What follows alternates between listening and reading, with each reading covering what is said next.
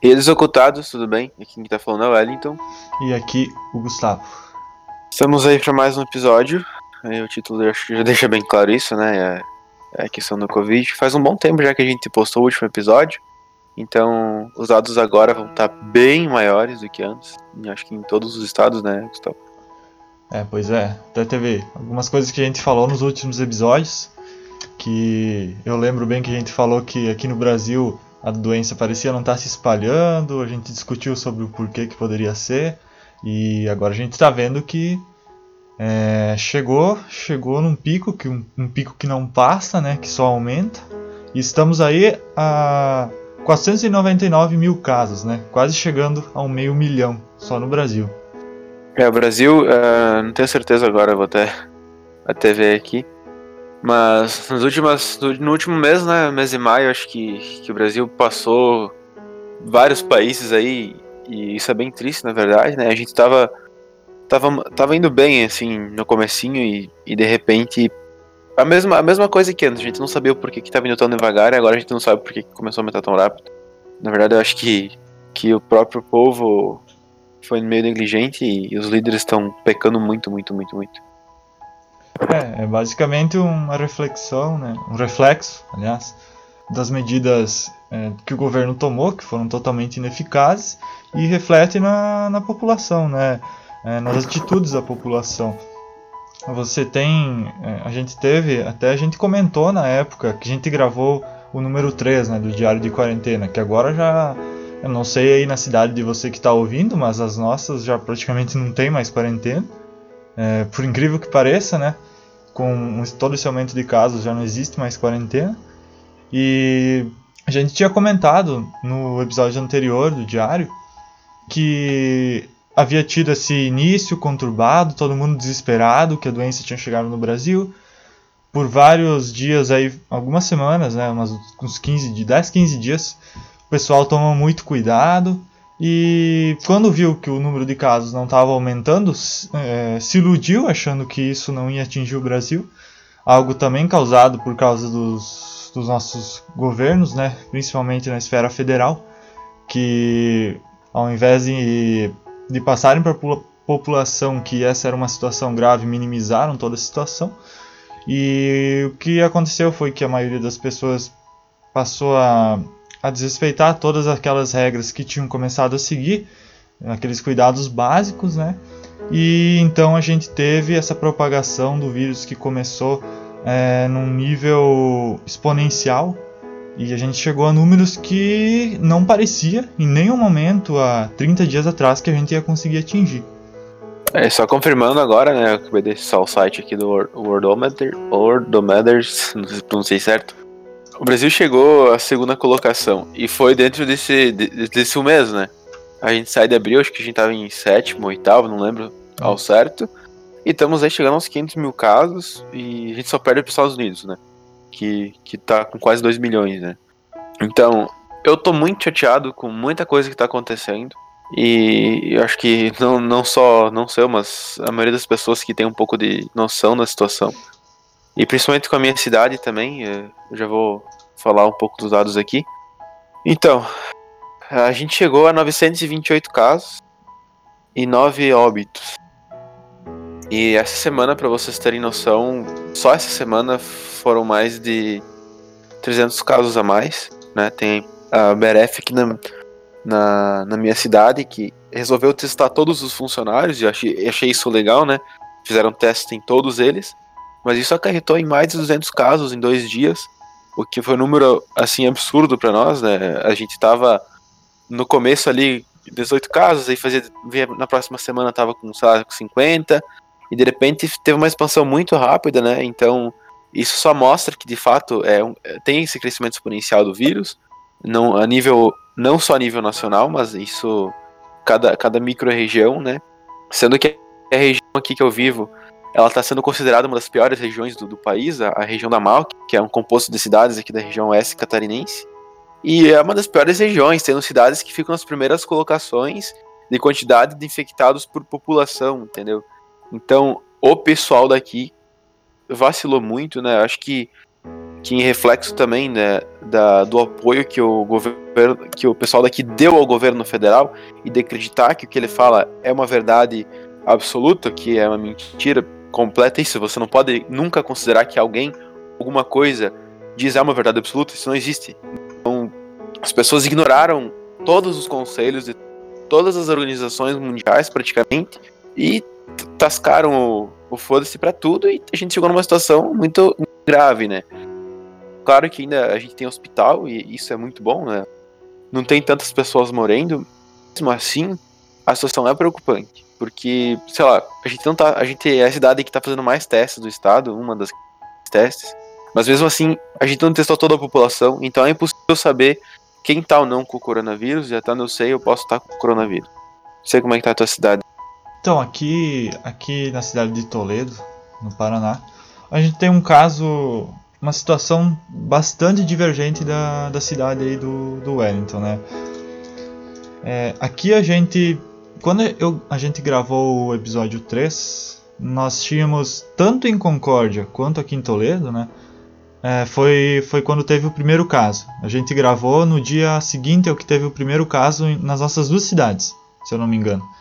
E, e hoje, 30 dias depois, aí praticamente, a, a cidade de Concórdia está com quase mil casos e aqui nós temos apenas 20 casos. E, e, esses 20 casos surgiram essa semana. Até então. Essa semana não, faz uns 10 dias que eles começaram a surgir. Porque até então a gente só tinha um caso que já se dizia recuperado, né? E simplesmente não aparecia nada. E aí não sei o pessoal, muita gente dizendo é, que, que os dados estavam sendo ocultos pela, pelas autoridades aqui da cidade, mas não sei é, o que, que realmente aconteceu. Se aqui o pessoal está se cuidando mais, porque o que eu vejo nas ruas é que o pessoal não está se cuidando tanto quanto deveria. O comércio todo aí praticamente aberto, as coisas funcionando normal. A única diferença é que o pessoal está com uma máscara na cara. A única diferença. O resto tá, tá tudo normal como era antes do vírus surgir. Então não sei como que os casos aqui estão tão num nível tão baixo. É, é bem surpreendente até. Não tivemos nenhuma morte aqui na nossa cidade, apesar de várias cidades aqui dos arredores estarem tendo um número maior de casos e também estarem tendo suas é, algumas pessoas da população já estão morrendo por causa do vírus. É até estranho, porque normalmente, né, tu vai, tu vai pegar a situação do vírus, tu vê que uma crescente maior condizente com o número de habitantes, né? Então, que o número de, de infectados pela população se torna diferente de cidade para mas é, consequência disso você acaba vendo em cidades maiores, né? Como é o caso de, de, São Paulo mesmo, por exemplo, sendo os epicentros da doença no país, porque tem mais habitantes, tem mais população, logo vai ter mais infectados naquela cidade. E é estranho, Toledo sendo uma cidade até maior, bem maior que Concorde, não sei quantos habitantes tem Toledo, mas acho que. O dobro praticamente. Enfim, é, é uma cidade maior, né? E, e tudo mais, e tem bem menos casos. Claro que talvez a população esteja cuidando, né? Não só usando máscara, mas uh, cuidando, cuidando com a lavagem de roupas, com lavagem de, de utensílios, com lavagem de alimentos e tudo mais, que também ajuda a evitar a propagação do vírus, né? Pode ser mas é, é, estranho. De qualquer forma, acho que a gente. Acho que tá aí talvez em esteja na mesma situação de algum tempo atrás, quando a gente gravou os outros episódios, né? Se perguntando por que que tá batendo tão pouco caso. Pegando, pegando o gancho disso aí que, que o Wellington falou, uh, ainda no Brasil, a gente tem um nível de testes né, sendo feitos considerando a população total muito, mas muito abaixo do, dos outros países. E mesmo assim a gente está lá em cima no, no pódio do, do número de pessoas infectadas, né? Estamos em segundo lugar, né? Como já foi falado antes, mas aí a gente pega por comparação, né? Os Estados Unidos estão fazendo 52 mil testes aí em média é, a cada um milhão de habitantes, enquanto aqui no Brasil está sendo feito 4 mil a cada um milhão de habitantes. Você pega a Rússia, a Espanha, Reino Unido, todos acima de 50 mil, 70 mil testes por um milhão de habitantes. E no Brasil a gente tem um número ridículo de 4 mil pessoas. Então, se a gente for, for fazer uma conta, é, claro, é, é meio forçado você usar isso para calcular o número real de infectados, mas é, seria já muito maior do que o dos Estados Unidos. A gente estaria ganhando de lavada deles no número de infectados. Esperamos que de fato não existam tantos quanto a gente quanto a gente imagina, mas que ainda existe subnotificação, apesar de ter aumentado o número de testes da população, porque da última vez que a gente gravou era 200 a cada 1 milhão de pessoas, então estamos a 4 mil, foi um, um aumento considerável, né? É, quando você pega o número anterior, né? Mas mesmo assim muito, muito abaixo do, do que os países mais desenvolvidos estão fazendo. Então a subnotificação ela continua existindo. É, até assim, eu, me, eu não, me canso, não canso de me surpreender com o Brasil sendo um dos primeiros colocados em coisas ruins, né? Isso vai desde política, passando por economia, educação e tudo mais. E não é, não, não diria nesse caso que é uma novidade, o Brasil está sendo assim. Claro que se tu for comparar com outros países uh, subdesenvolvidos, tu vai ter uma similaridade e talvez o Brasil até em certos casos está fazendo até mais testes, mas mesmo assim a gente está longe do ideal, né? Se eu não me engano, o único país que está chegando próximo do da, de testar a maioria da população é a Coreia do Sul. Então, uh, talvez seja o único lugar onde a gente possa considerar que os dados são mais realísticos, né? Porque quando tu pega assim a, a porcentagem de pessoas que morrem, a gente teria que ter testado toda a população, saber quantos que são os infectados para ter certeza de quantas pessoas que morrem. Então, é que nem o Gustavo falou, se mesmo a gente fazer um tão pouco teste, tem tanto caso assim, imagina quantos casos que tem. E é o que eu tava comentando com o pessoal do meu trabalho essa semana. Poxa, cara, o pessoal do Concorde não respeita as coisas. Eles não estão se cuidando. Para mim, eu acho que metade da cidade tá infectada no mínimo né? Só que aí não, não tem como, né? A cidade não tá não tá fazendo tantos testes assim por dia, né? Se eu chegar lá e falar que eu quero ser testado, eu não vou ser testado. Se eu falar que eu tô com tosse, alguma coisa assim, não vai ser o suficiente para me testar. O máximo que vão fazer vai ser me isolar em casa por 7 dias, 14 dias, aliás, e vai ser isso. Eles não vão me testar. Se eu tava com o vírus nesses 14 dias passou, eu nunca vou saber. A menos que eu pague um teste privado que custa, tá custando em média aqui na cidade 300 reais. E não é todo mundo que tem condição de fazer isso. E é até interessante a gente ver que hoje o mundo, né, estima-se que esteja chegando aí a mais ou menos 8 bilhões de pessoas no mundo todo, né? É, e por 2021 a gente vai atingir provavelmente a marca de 8 bilhões de seres humanos vivos sobre o planeta Terra. E hoje a gente tem aí mais ou menos uns 7 bilhões e meio, estima-se, né? E quando a gente pega o número de casos do, do coronavírus no mundo todo, a gente tem 6 milhões por aí. É, recentemente chegou a 6 milhões de casos. E se você comparar com toda a população mundial, a gente tem 1% da população mundial infectada. O que, quando a gente para para pensar, é, é um número ínfimo, ínfimo. Só que a gente tem que parar para pensar, e até quando a gente pega o número de mortes, são 370 mil atualmente, é, não dá nem 10% do número total de infectados, né, 5% por aí. E parece um número muito pequeno. E de fato é um número muito pequeno. Mas cada uma dessas mortes, né, se você que está ouvindo, você conhece alguém que teve algum caso, ou pior, que talvez tenha falecido em decorrência dessa doença, é, o quanto cada número desses, né, um só indivíduo impacta a vida de, de uma pessoa. De você ter, ter perdido um ente querido em meio a essas 370 mil mortes que aconteceram no mundo, o quanto ela é impactante para a vida de cada um. E não só isso, né? Quantas pessoas é, perderam o emprego ou tiveram sua vida de alguma forma prejudicada por causa de toda a situação gerada pela doença. Então, esse número de 1% de pessoas infectadas não reflete o quão grave é a situação que o mundo se encontra no momento. É, até uh, a gente, aproveitando esse, esse gancho, a gente observando as pandemias ao longo da história, nesse momento, o coronavírus não matou mais do que a peste negra, não matou mais do que a gripe espanhola, muito menos que a tuberculose, que chegou até estima-se um bilhão de pessoas mortas, né? Mas o problema disso é justamente a gente subestimar a doença. Quando a gente subestima ela, a gente dá abertura para ela se tornar ainda pior do que ela já está sendo, entendeu? Então, a gente está vendo que o crescimento aqui em um mês, meu, um mês, A gente saiu de lá das, da posição 10, 8, 8 por aí, para segundo colocado. Um mês, a doença não parou de subir, a doença continua subindo. Aí você vai dar abertura de duvidar, ai, ah, porque tal doença matou muito mais, ai, porque não sei o que. Não, cara, você não tem que dar abertura para isso acontecer. A partir do momento que você se permite achar que está tudo certo, é aí que começa a dar merda, entendeu? Então as pessoas, como, como tá, o Gustavo comentou antes, né? As pessoas cuidaram por pouco tempo. E agora teve essa expansão. A gente não tá muito longe do pico. Tá muito longe. A gente não testou toda a população para saber quem tá com a doença. Tem gente que morreu e tá esperando o resultado ainda. Então, até que ponto essa doença vai continuar? Se nesse um mês a gente expandiu 200, 300 mil casos, o que vai acontecer daqui a um ano?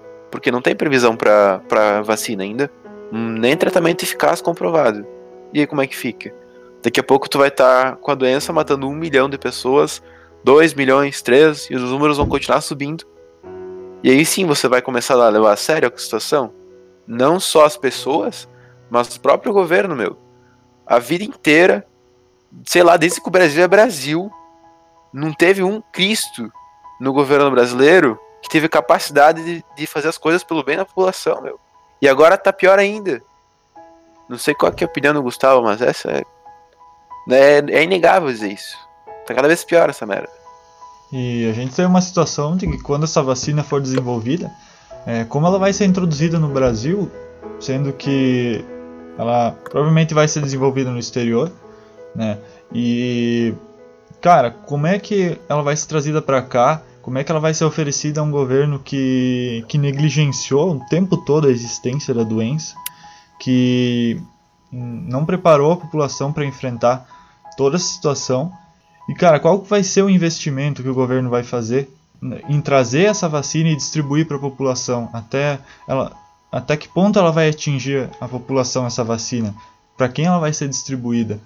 Porque Cara, é, por toda a situação, né, a maneira com que o Brasil enfrentou toda a situação, não seria de surpreender se fosse o último na lista de prioridades de tá, de tá chegando essa vacina aqui. Então, provavelmente a gente vai ter mais meses aí de com aumentos de casos e aumentos de mortes. E a gente tem, se a gente pegar os dados no próprio site aqui do, do Ministério da Saúde, onde tem as informações sobre, sobre as sobre os dados né, numéricos do, do Covid, você vê que eles têm aqui uma sessão para pessoas hospitalizadas com síndrome respiratória aguda.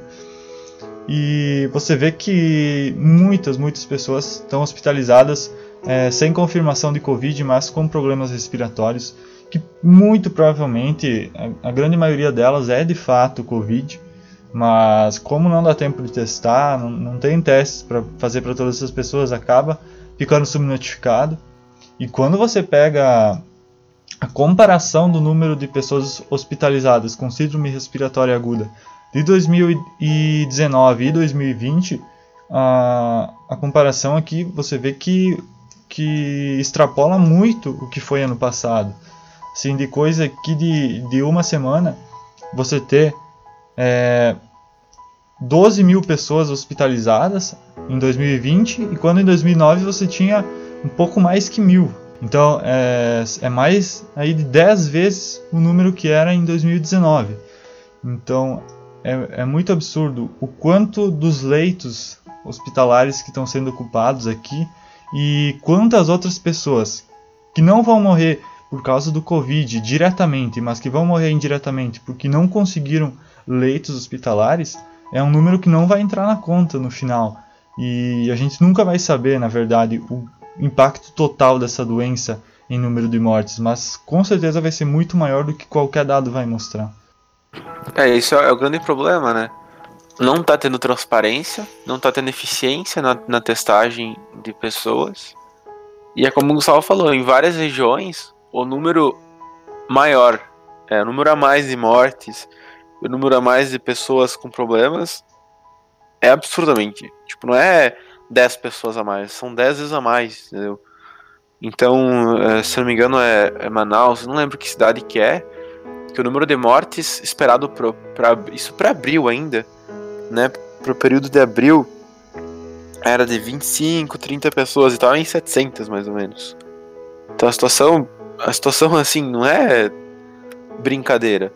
Não é uma, não é uma, uma coisa simples assim, que você olha e diz, nossa, mas nem parece tanto. O fato de não parecer tanto é justamente isso. Não está sendo testado, não está sendo mostrado. Tem muito caso subnotificado. Tem gente que morre, é identificado com coronavírus, e não era. E tem gente que. Tem gente a mais morrendo, muito mais, que não está sendo nem notificado. Então tá tendo uma, uma, um absurdo assim. Você não consegue ter certeza em ponto algum do que está acontecendo. E a situação é muito terrível. E aí você encontra um país desse tamanho continental, tudo para dar certo, crise econômica, crise política, crise sanitária com o coronavírus. E aí como é que faz? Agora o povo nem ir pra rua pode fazer alguma coisa, porque a gente tá em. a gente tem que ficar em casa.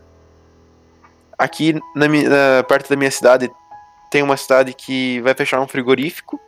O número de pessoas empregadas por esse frigorífico é quase mais do que a própria população na cidade.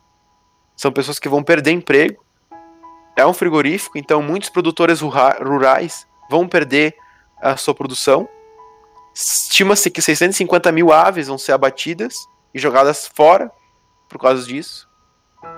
Porque lá atrás, quando pediram para ter cuidado, nem quem deveria se importar com a população, que é o nosso presidente, teve capacidade de dizer para a população se cuidar. E agora tudo isso está acontecendo.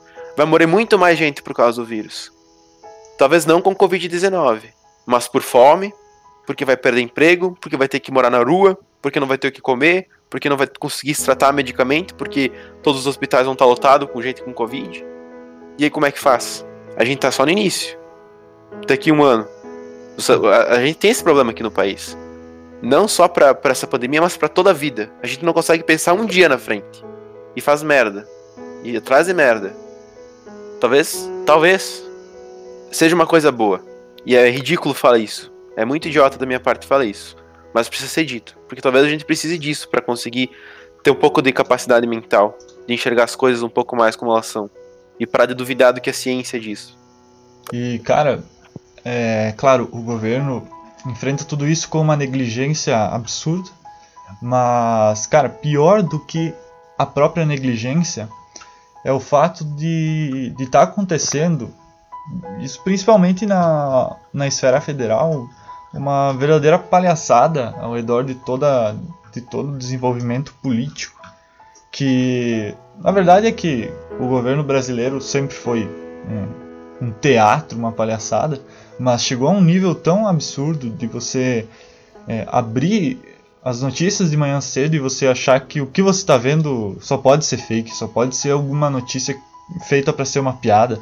E você abre e lê e vê que as coisas que estão lá realmente aconteceram, coisas absurdas é, na gestão desse governo, que, que além de negligenciar toda a situação do vírus, ainda faz todo um teatro ridículo por trás e traz outras questões que não cabem nesse momento e que não cabem nunca, na verdade, mas que criam uma situação de caos totalmente desnecessária é, no nosso país, que já está tendo dificuldades para enfrentar toda essa crise sanitária, como você disse, e, e gerou toda uma crise política, uma crise econômica que já já tinha começado, mas que chegou a um auge também. E, cara, que nem você disse, eu espero que que tudo isso sirva de uma lição de algum modo, porque eu, eu, eu particularmente fico muito pessimista em relação a isso depois de todas as coisas que vêm acontecendo, de que será que a população realmente vai vai entender tudo que aconteceu como uma lição ou se a gente vai continuar repetindo esses, me esses mesmos erros que estão acontecendo hoje com o passar do tempo. É... Eu tenho muita dúvida se, se a população de fato vai aprender alguma coisa com isso. Esperamos que sim, né? É, até é, essa questão de, de faltar esperança, é, não tem muito o que fazer, sabe? Tu vê, por exemplo, eu vou pegar essa essa questão da, da do frigorífico ali que, que poderia ter fechado, por exemplo, né? São a cidade que tem esse frigorífico, tem 7 mil habitantes, iam ser demitidas, nesse caso, 1.700 pessoas. Se você pegar isso a nível nacional, cara, dá medo, entendeu? Imagina, cara, a gente, a gente nem começou. É que eu falei antes, não começou ainda. A gente, tá no, a gente tá no primeiro degrau disso daí. O que vai acontecer daqui pra frente chega a dar medo, cara. Eu não sei se vai estourar uma guerra, talvez, civil. Eu não sei se vai. Uma, um 10% mais da população. Não, mais, já tem 10% de, de desemprego. Sei lá quanto tá o desemprego no Brasil hoje. Mas enfim, vai ser absurdo o que vai acontecer. A gente não queria se tornar uma Venezuela. E o caminho que a gente tomou talvez leve a gente justamente para isso. Talvez o Brasil esteja se encaminhando para o pior período da história dele. E é, essa é muito pessimista. Mas se tu vai analisar toda a situação que a gente está se encontrando, parece que vai estourar alguma coisa muito terrível nesse país. E a gente faz o quê? A gente não foi acostumado a lidar com esse tipo de situação. A gente não tem um preparo para isso. Quem tem dinheiro, quem pode, pode, vai sair do país, vai embora daqui. E o Brasil vai ficar à mercê de um governo falho, que não ajuda a população. A gente paga mais de 50% de imposto em tudo. E aí como é que fica? Quem que vai fazer alguma coisa? Ninguém vai fazer nada por nós. A população não vai fazer nada por ela mesma. A gente não tem capacidade para isso, pelo visto. E esse episódio ele ficou mais num tom de, de desabafo, tanto meu quanto do Wellington. E para você que está ouvindo porque gosta dos assuntos espirituais que a gente trata, para não deixar esse episódio em branco nesse sentido também, eu vou falar aqui de uma de uma leitura de tarô que eu fiz no dia 18 de abril de 2020. É, eu fiz essa leitura, então faz mais de um mês e meio, né? Por aí. Um mês e meio praticamente, que foi feita essa leitura. É, onde eu tentei visualizar mais ou menos como seria a situação do Brasil é, futuramente em relação a essa pandemia. E eu tirei três cartas, foi uma leitura bem simples e bem genérica também, onde eu tirei a primeira carta no sentido de ver quais seriam os resultados a curto prazo, né, de, da pandemia. E a carta que eu tirei foi a carta da morte, só que invertida. E naquele momento eu interpretei como essa carta como uma negação mesmo, uma negação de mudanças, uma negação daquilo que está na sua frente, é, um, uma, uma ligação muito grande com coisas que já passaram, com coisas, com coisas que já estão desgastadas. E, e naquele momento foi uma interpretação muito, muito rápida de que aquela já era a visão de que o nosso governo e grande parte da população estava tendo negação da pandemia e negação da gravidade dela, e caiu como uma luva na, na leitura, né? É, essa interpretação de curto prazo de como seria a pandemia. E a segunda carta que eu tirei foi no sentido de tentar visualizar como a situação se desenvolveria a longo prazo. E a carta que eu tirei, é, infelizmente, foi um, um as de paus, ou as de bastões, como preferirem, invertido o que mostra é, uma falta de energia, de ímpeto e é uma situação é, que acaba sendo muito, muito triste numa carta que a gente espera ver é, algo totalmente oposto. Então, como que eu interpretei essa carta quando eu tirei? É, uma falta de energia para executar um novo começo. Então, quando você tira isso numa leitura de, de longo prazo, mostra que, de maneira bem simples, as coisas não vão mudar. Infelizmente, a população né, não vai ter força para fazer mudanças a longo prazo. As coisas vão continuar do jeito que estão e a gente vai continuar sofrendo, infelizmente. E a última carta que eu tirei foi foi para tentar ver se, né, e qual seria a mentalidade da população após toda essa situação né, se a população teria alguma mudança de mentalidade e para que sentido seria essa mudança. E eu tirei uma carta de dois de ouros, que eu até hoje não consigo entender exatamente o que ela quis dizer nesse momento. Se você que, que é ouvinte tem algum conhecimento de tarô é, e tiver alguma ideia do que ela pode significar nessa situação, porque a carta do dois de ouros ela significa mudança. Né? É, a, a raiz do significado da carta é uma mudança, porém eu não consegui interpretar como essa mudança pode ocorrer. Ficou algo muito vago e eu deixei por isso, não quis tirar alguma outra carta ou algo assim. Entendo que talvez no futuro fique mais claro o que ela quis significar. Mas aí para quem para quem gosta do assunto de tarô e tem algum conhecimento e, e, tiver algum insight aí sobre isso que eu falei, quiser deixar algum comentário pra gente, também fica fica bem aberto. E acho que fica essa questão, né, para quem gosta de ver o lado mais espiritual de toda essa situação, é, fica esse comentário meu aí sobre, sobre essa leitura. Eu não tenho nada a acrescentar espiritualmente dessa vez, eu não, não pesquisei mais nada do que os espíritas ou qualquer, qualquer, qualquer um que seja esteja falando sobre isso. Porque eu tô muito frustrado com a situação, não só pela pandemia, apesar de que minha vida não mudou muito, né? Mas eu tô muito frustrado com tudo. E eu acho que. Eu não sei se você tá com esses sentimentos também, ou qualquer coisa do tipo, né? Mas. É o que eu sempre digo, né? A gente não tá sozinho, não. E. Querendo ou não, a gente precisa acabar pensando. Pensar, a gente precisa pensar positivo, que é muito difícil, muito difícil mesmo. Mas a gente não se agarrar a esse último respiro de esperança que vai ser de nós, não é mesmo? Bom, e como de costume, se você chegou até aqui, eu agradeço de coração por ter ouvido todo o episódio. E se você gostou, se você também está indignado com tudo isso, por favor, compartilhe para atingir o máximo de pessoas possível. Talvez isso ajude a gente a se conscientizar ainda mais. E muito obrigado mesmo. E até a próxima. Até mais.